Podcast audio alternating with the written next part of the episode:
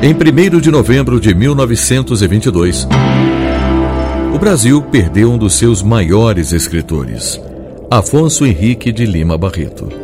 Lima Barreto nasceu na cidade do Rio de Janeiro no dia 13 de maio de 1881, sete anos antes da libertação dos escravos. De origem humilde, as dificuldades durante a infância se agravaram ao ficar órfão de mãe. Lima Barreto concluiu o secundário do Pedro II, colégio da elite literária da época. Com a ajuda do padrinho, Visconde de Ouro Preto entrou na Escola Politécnica do Rio de Janeiro, onde começou o curso de engenharia. Em 1904, Barreto foi obrigado a abandonar os estudos para sustentar os irmãos. O pai havia enlouquecido e a família ficou sob a responsabilidade dele.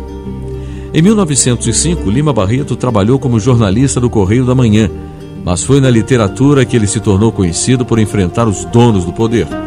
A obra de estreia foi As Recordações do Escrivão Isaías Caminha. O livro aborda o papel da grande imprensa na estrutura de poder, mostra as manipulações das notícias e também o preconceito racial na sociedade brasileira. É uma obra em tom autobiográfico. Lima Barreto era mulato e, por causa da cor da pele, sofreu discriminação. Outra obra muito conhecida de Lima Barreto é Triste Fim de Policarpo Quaresma, história de um idealista apaixonado pelo Brasil que vê suas ideias e seu sentimento de patriotismo virarem motivo de piada e de isolamento. Lima Barreto conviveu com críticos que desaprovavam seu texto devido ao uso do português mais coloquial, típico da imprensa. Mesmo assim, sua forma de escrever influenciou os escritores modernistas.